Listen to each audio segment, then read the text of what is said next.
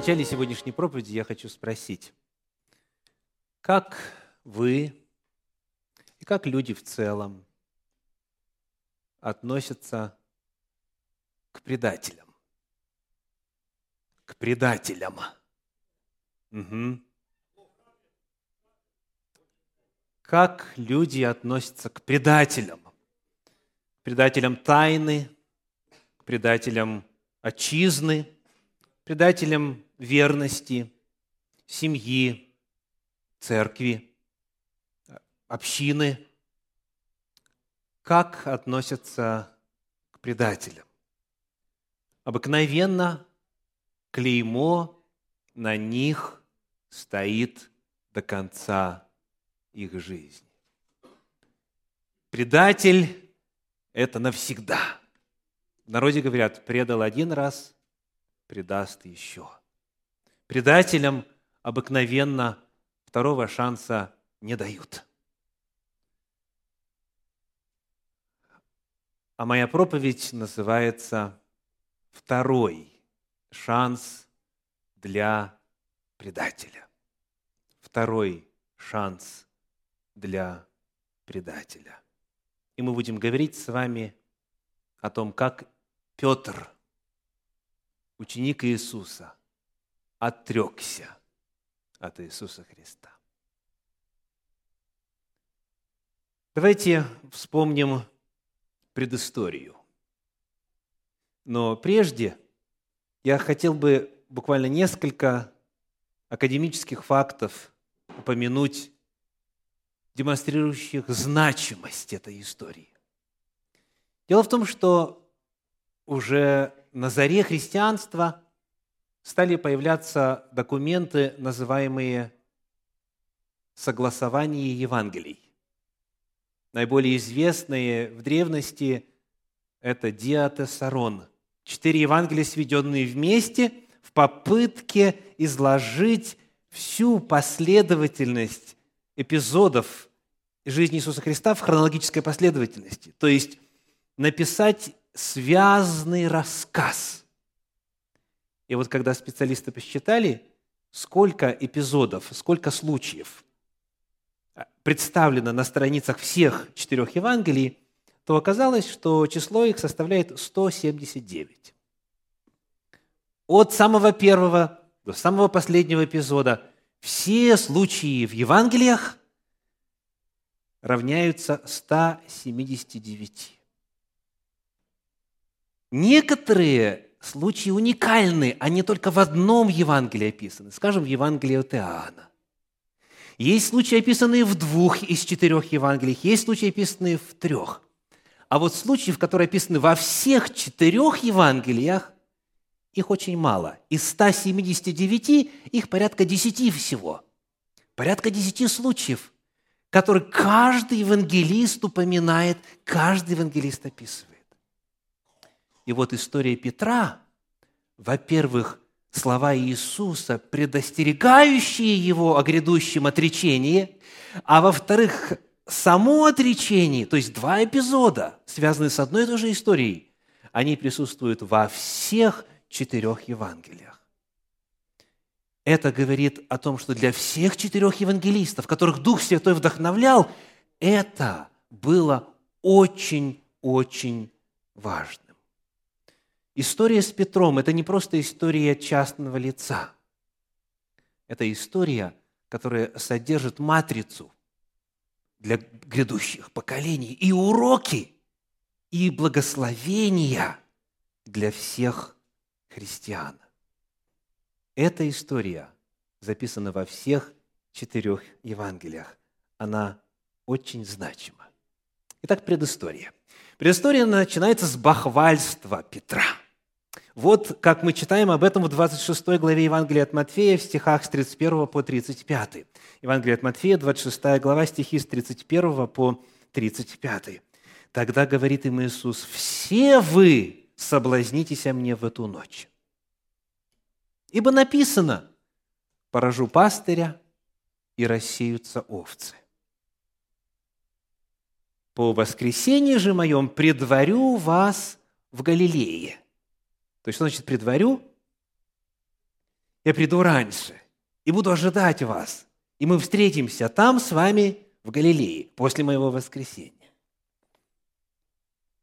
Петр сказал ему в ответ, «Если и все соблазнятся тебе, я, я никогда не соблазнюсь».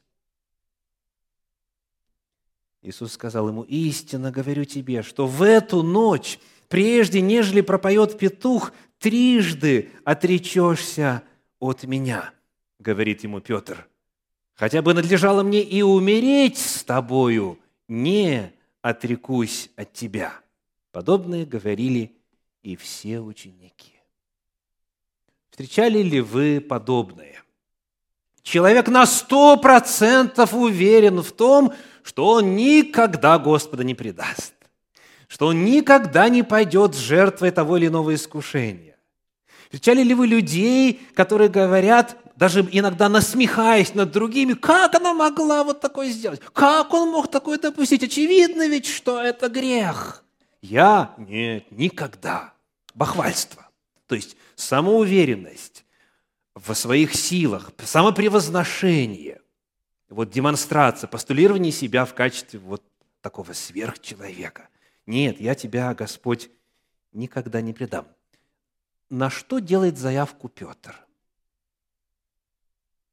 Он говорит о том, что его отношение к Иисусу таково, его любовь к Спасителю такова, что даже если придется и жизнь отдать, он готов. С тобою я и на смерть пойду. Так? Хотя бы надлежало мне и умереть с тобой, не отрекусь от тебя. Он заявляет о том, что его любовь жертвенная. Он готов себя отдать ради Спасителя. Как эта любовь называется в оригинале апостольских писаний? Это любовь агапы.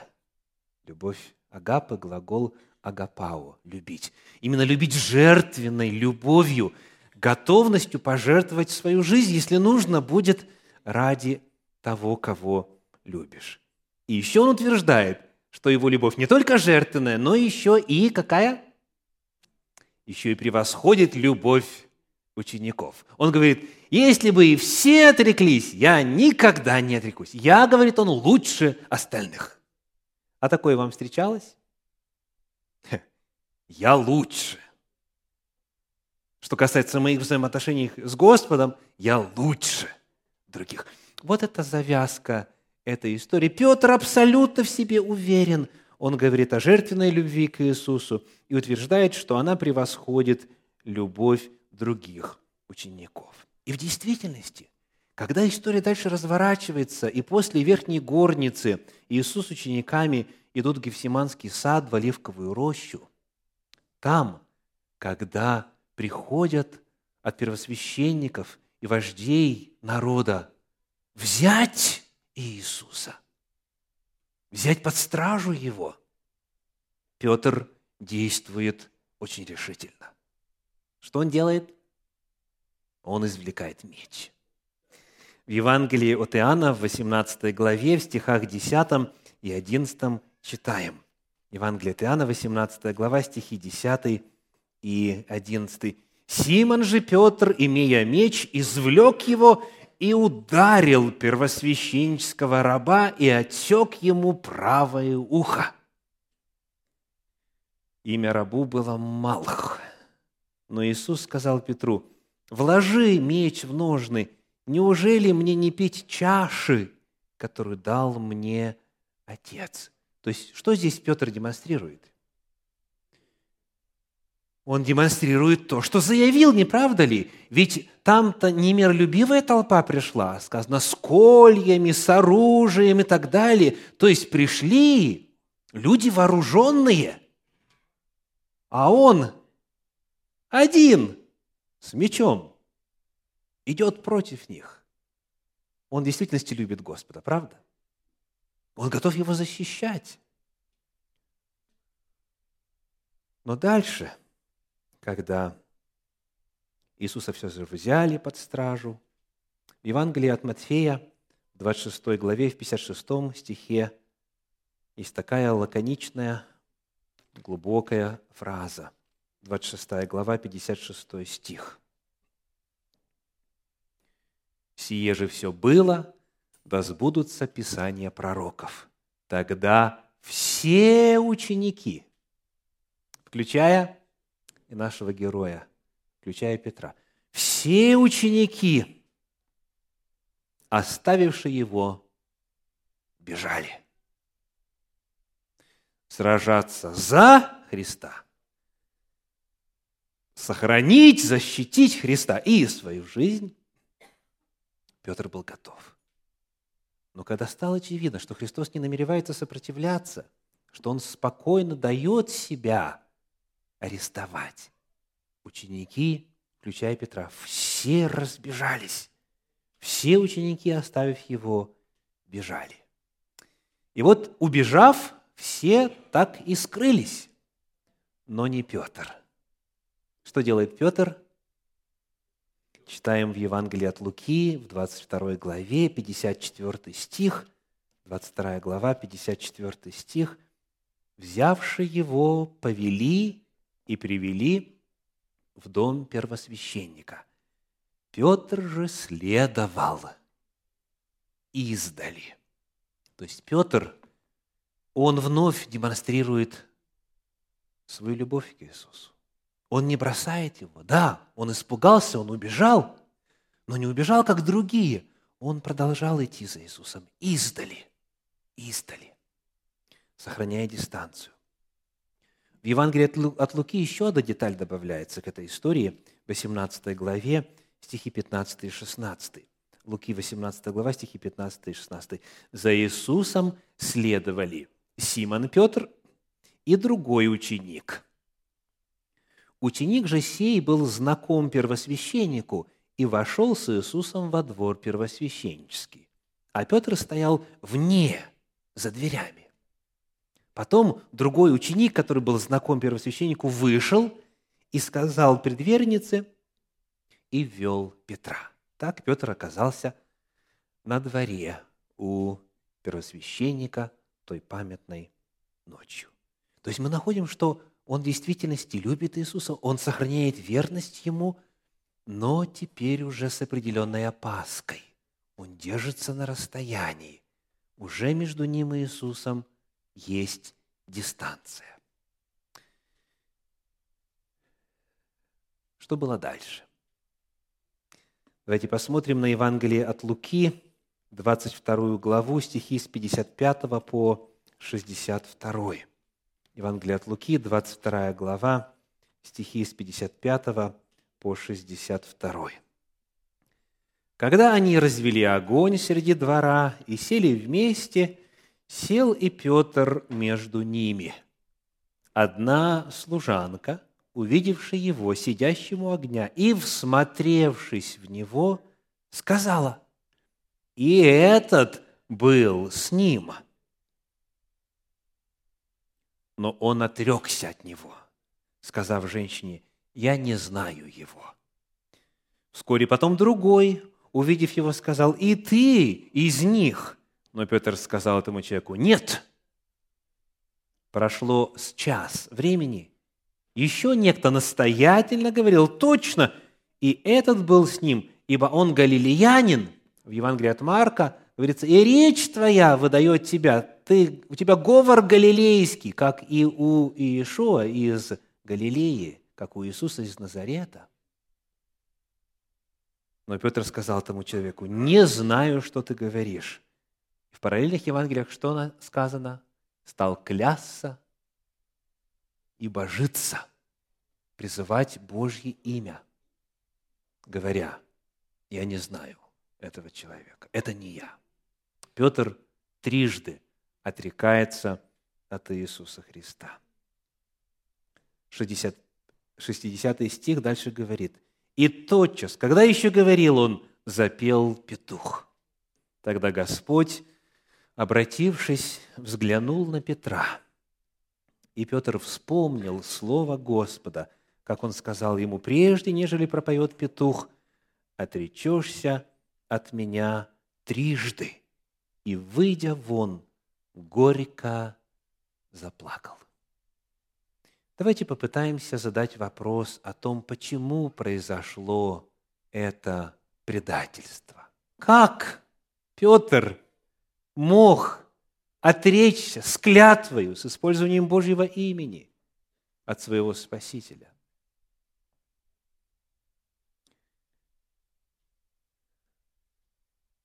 Главное, что поменялось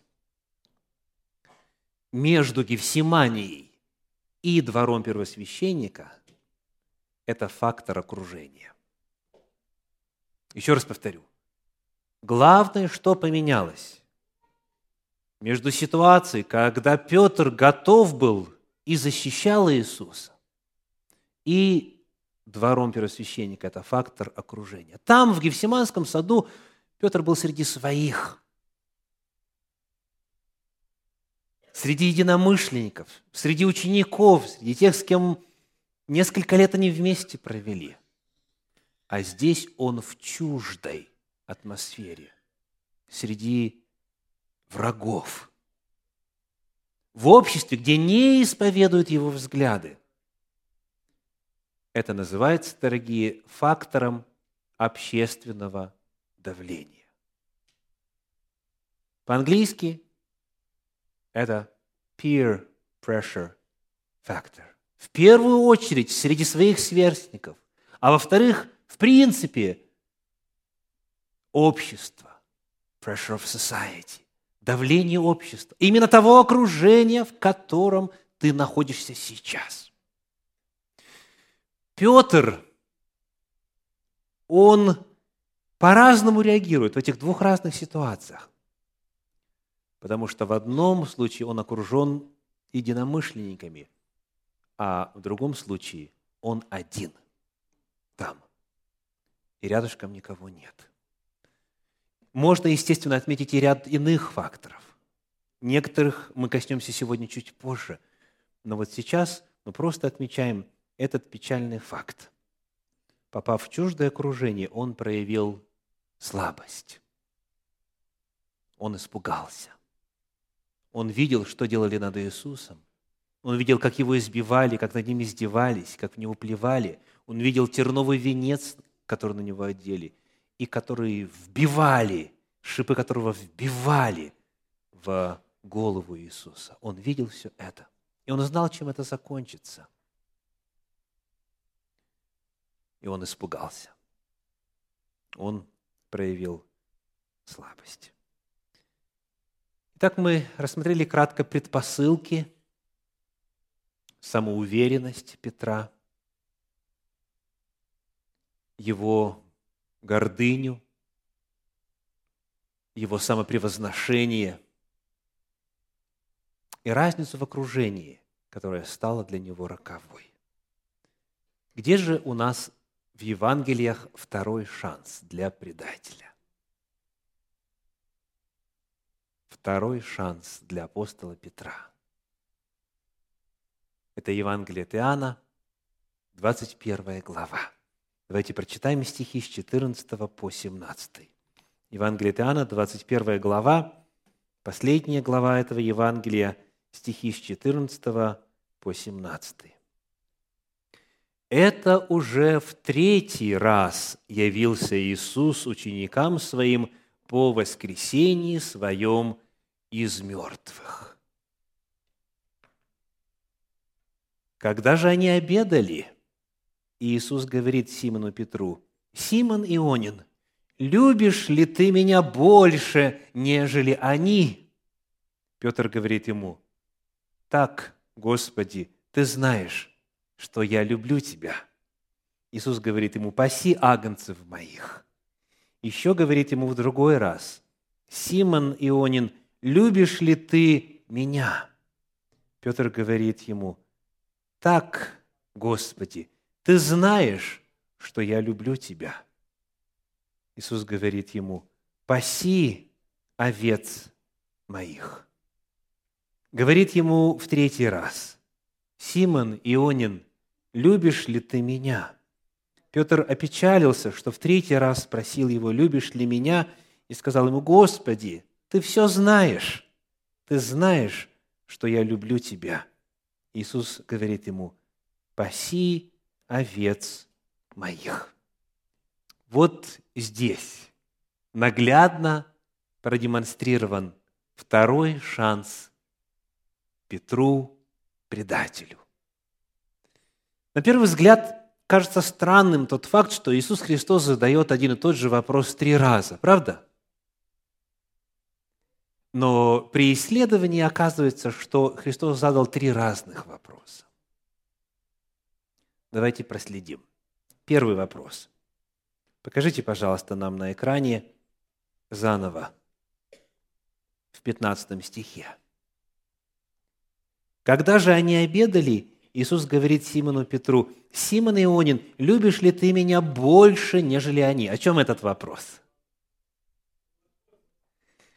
Петр заявил, «Если все отрекутся, я никогда».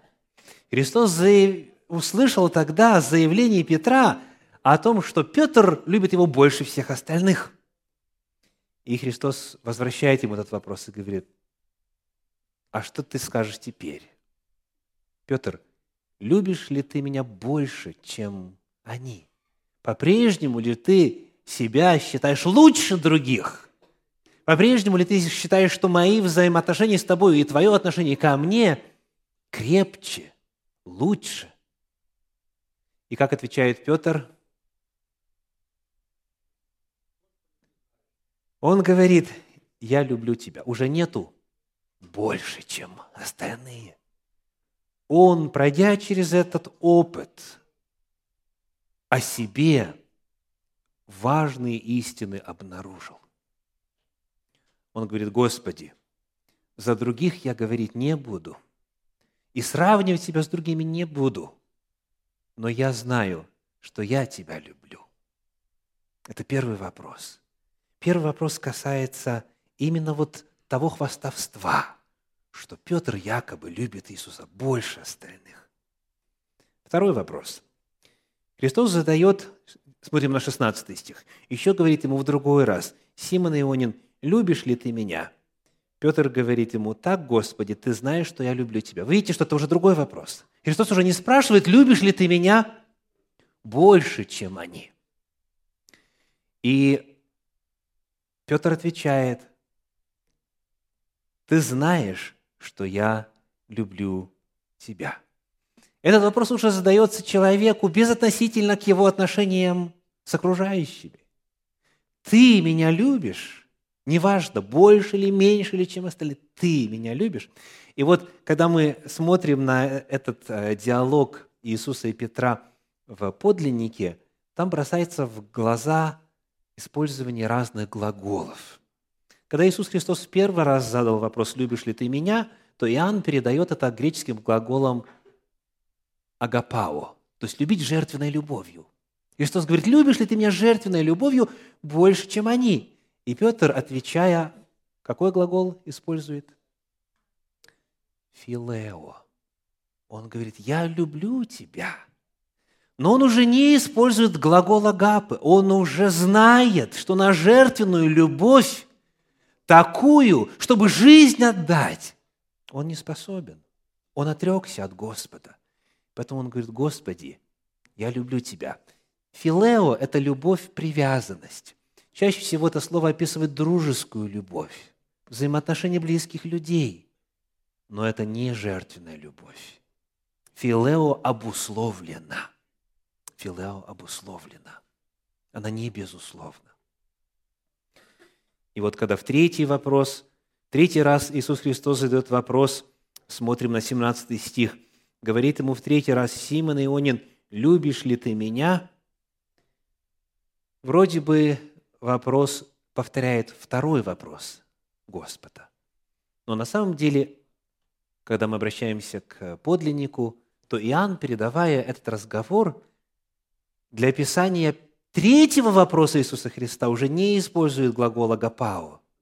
То есть Христос не спрашивает, «Петр, любишь ли ты меня жертвенной любовью?» На этот вопрос уже ответ дан был во второй раз.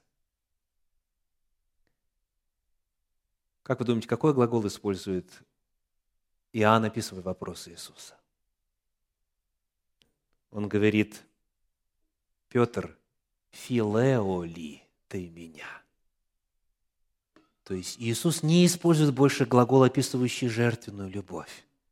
Он описывает глагол, описывающий, он использует глагол, описывающий дружескую любовь, привязанность. То есть что делает Иисус Христос? Он снижает планку. Петр не дотягивает до жертвенной любви. Он не смог жизнь свою отдать ради Спасителя. Но Господь в своей милости, зная Петра, зная всего его, все его мысли, все его устремления, говорит Петр, «Филеу ли ты меня? Любишь ли ты меня? Есть ли между нами вот этот вид любви?» И Петр говорит, «Господи, ты все знаешь.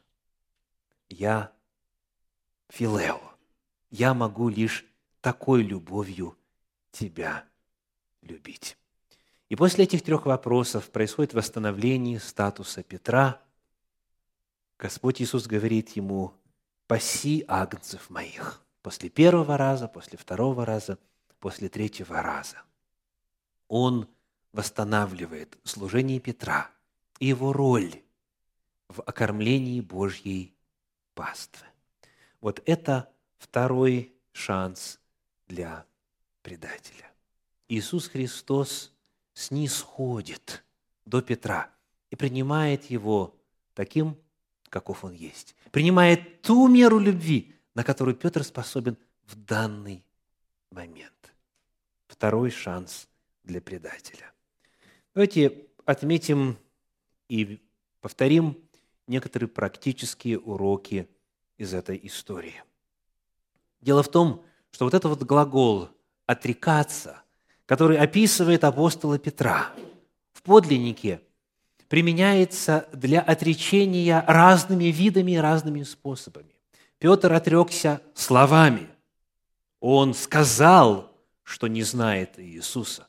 Он клялся и божился, что не со Христом, не вместе с Ним, не его ученик.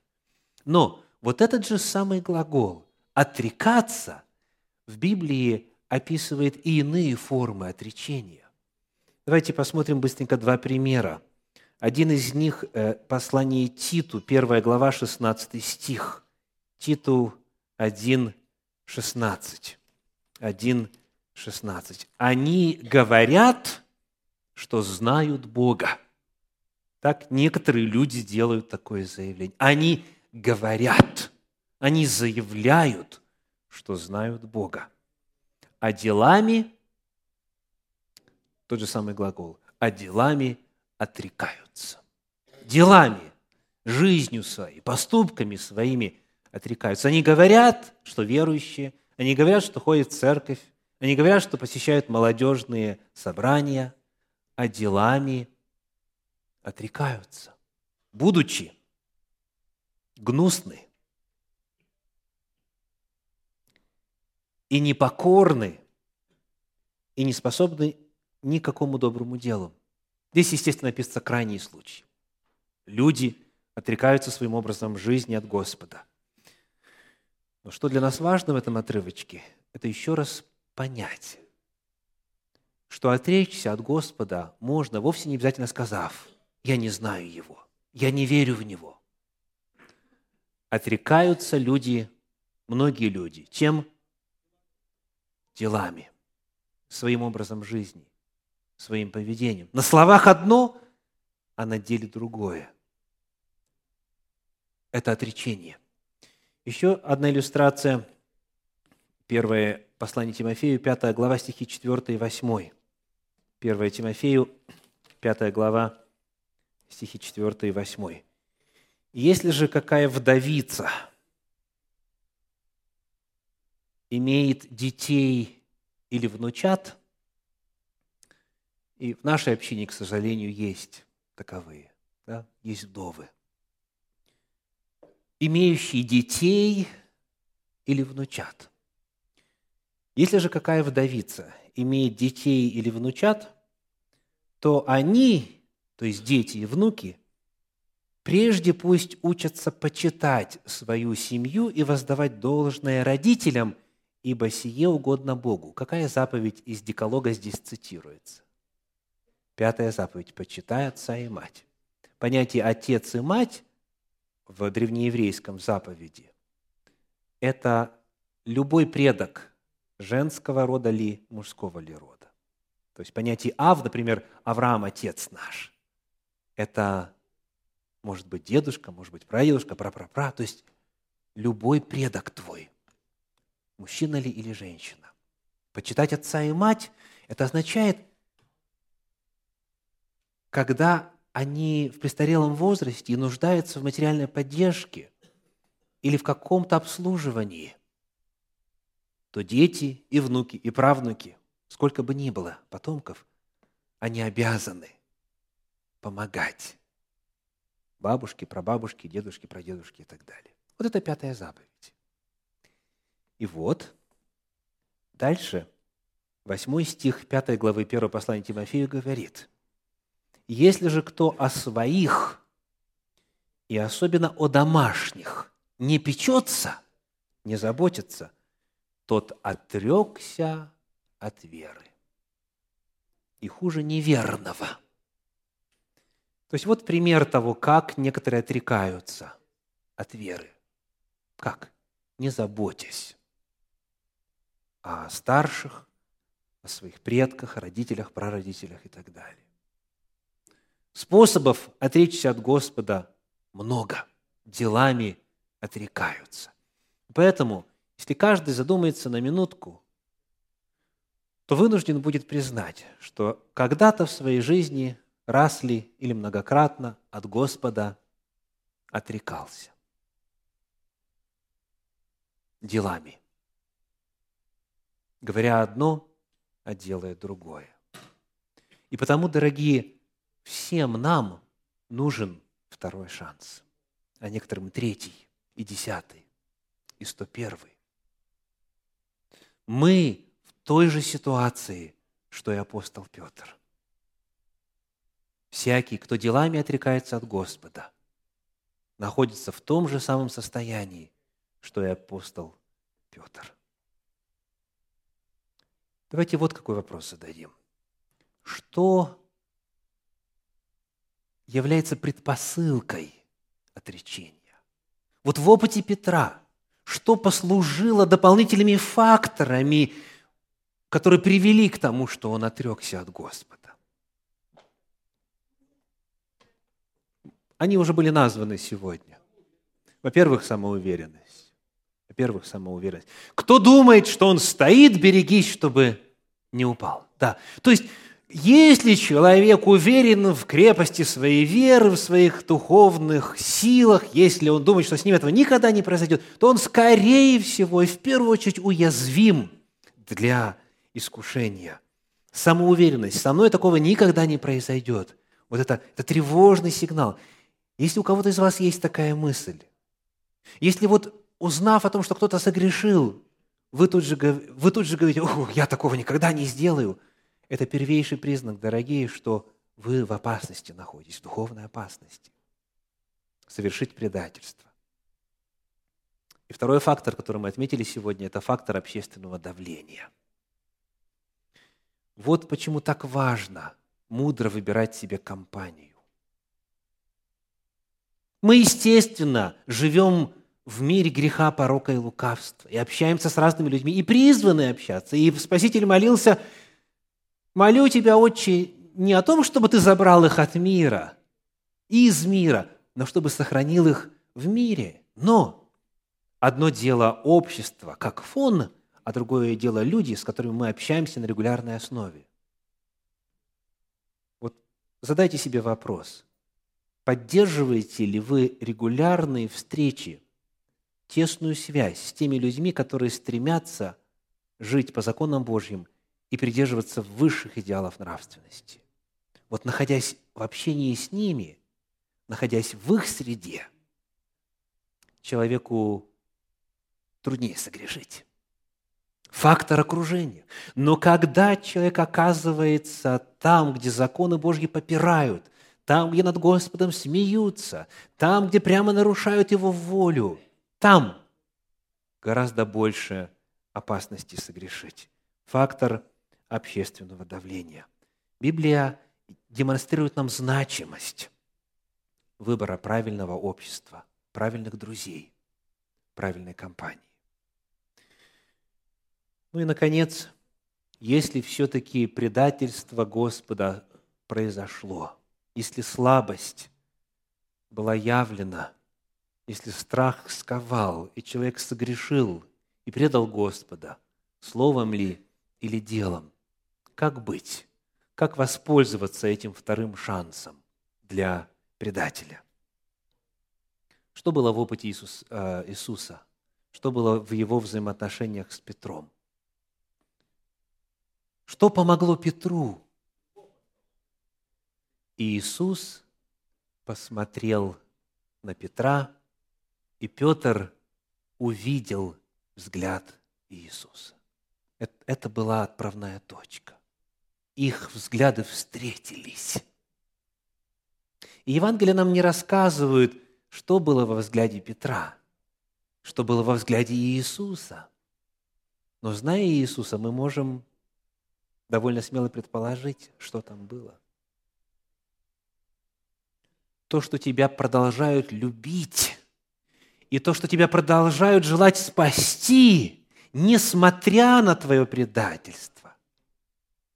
Как напишет Петр позже, как напишет апостол Павел позже в послании к Римлянам во второй главе, благость Божья ведет тебя к покаянию. Вот осознание того, что Бог тебя любит, что Христос тебя готов восстановить и принять. Это первое. Каким бы ни был ваш грех, дорогие, каким бы ни было вот то предательство, о котором вы вспомнили сейчас или вспоминаете регулярно, первое – посмотрите на Иисуса. Посмотрите на Его взгляд, а Он на вас смотрит. На подвиг души своей Он будет смотреть с довольством пророчествовал пророк Исаия. Он смотрит на каждого из вас. И он смотрит, желая пробудить в вас то, что произошло у Петра. Что произошло? В Евангелии от Матфея в 26 главе, в 75 стихе написано, Матфея 26, 75. «И вспомнил Петр слово, сказанное ему Иисусом, прежде нежели пропоет петух трижды отречешься от меня. И вышед вон, плакал горько. Плакал горько. Мы видим раскаяние, мы видим сожаление, мы видим угрызение совести, мы видим, что пришло сознание, но накатилось на него в результате этого взгляда Спасителя. И если человек испытывает это искреннее сожаление, тогда он готов сделать следующий шаг. О нем еще заранее Спаситель рассказал такими словами. Евангелие от Луки, 22 глава, стихи с 31 по 33. Луки, 22 глава, стихи с 31 по 33. «И сказал Господь, Симон, Симон, се сатана просил, чтобы сеять вас, как пшеницу, но я молился о тебе, чтобы не оскудела вера твоя. И ты некогда, дальше какой глагол? Какое слово? Обратившись. И ты некогда, обратившись, утверди братьев твоих. И дальше 34 стих. Но он сказал, говорю тебе, Петр, не пропоет петух сегодня, как ты трижды отречешься что не знаешь меня. То есть именно в контексте отречения грядущего Иисус говорит Петру, тебе предстоит испытать опыт обращения. Раскаяние – это эмоциональная составляющая, это сожаление, это угрызение совесть, это ощущение вины. А обращение, в оригинале глагол «эпистрефо» – повернуться, это развернуться и сделать первый шаг в обратном направлении.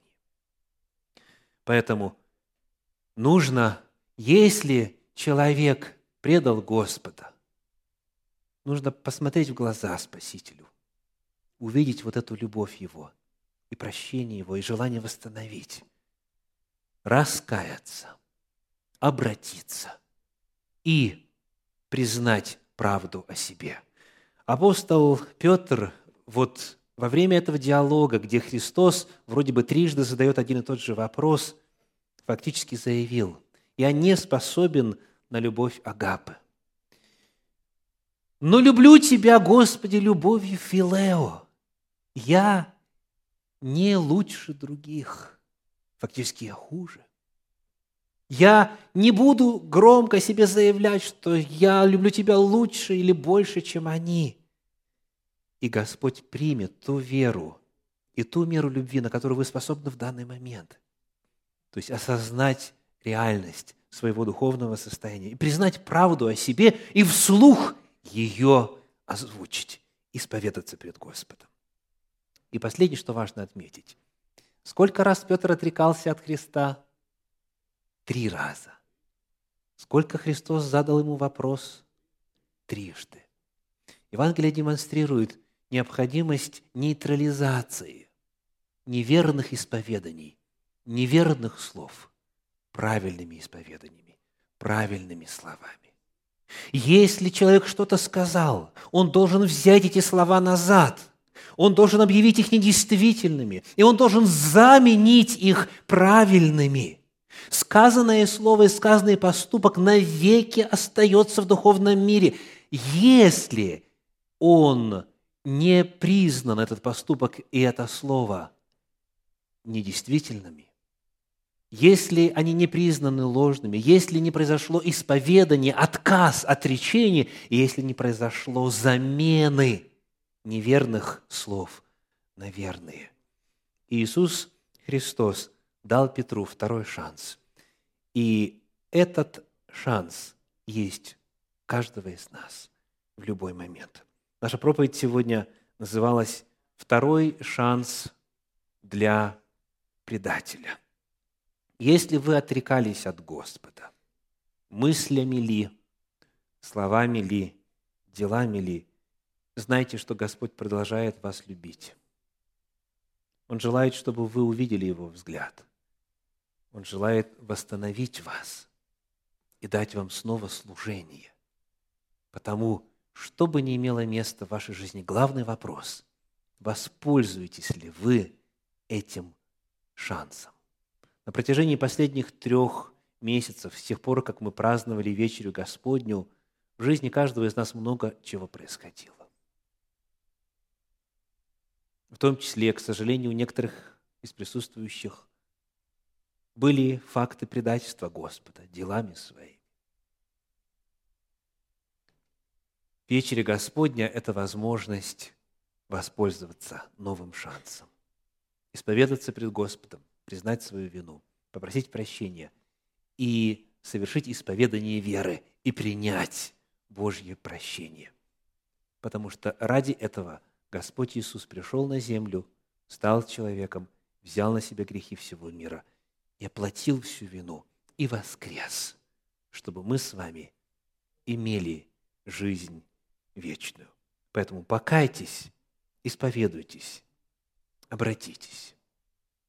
Я хочу пригласить каждого из вас сейчас побыть минутку-другую в общении с Господом Иисусом, если Господь напоминал что-то вам во время этой проповеди, в чем вы хотели бы исповедаться пред Господом, вы можете сделать это. Мы попросим включить музыкальный фон достаточно громко, чтобы вы могли хотя бы шепотом произнести свое исповедание. И после этого будем прославлять Господа в пении и в молитве общей. Аминь.